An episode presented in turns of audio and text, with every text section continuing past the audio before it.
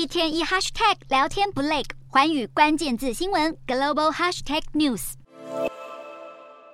被封为全球最强无人机的美军 MQ 九无人侦察机，装备尖端航空侦照相机，能挂载地狱火飞弹，还曾击毙伊朗革命卫队最高指挥官。现在却传出有一架 MQ 九，欧洲时间十四日在黑海上空遭俄罗斯苏凯二十七战机撞击，坠入海中。美国国防部极力指控，俄军苏凯机撞击 MQ 九之前就已经在周围做出鲁莽的挑衅动作，危害飞航安全。美国空军重要战略资产就这么被俄罗斯给破坏，立刻激怒华府各部门。美国国务院发言人普莱斯表示，这起事件显然违反国际法，已经向俄国大使馆提出强烈抗议。美国国会参议院更是在第一时间把矛头指向普丁。面对美方的控诉，俄罗斯国防部仅用文字声明回应，否认苏凯机撞毁美军无人机。还反称美国军机是因为动作角度过大，自己失控坠毁。然而，整起事件不论是蓄意还是意外，恐怕都将让早已劣迹斑斑的美俄关系跌到万丈深渊。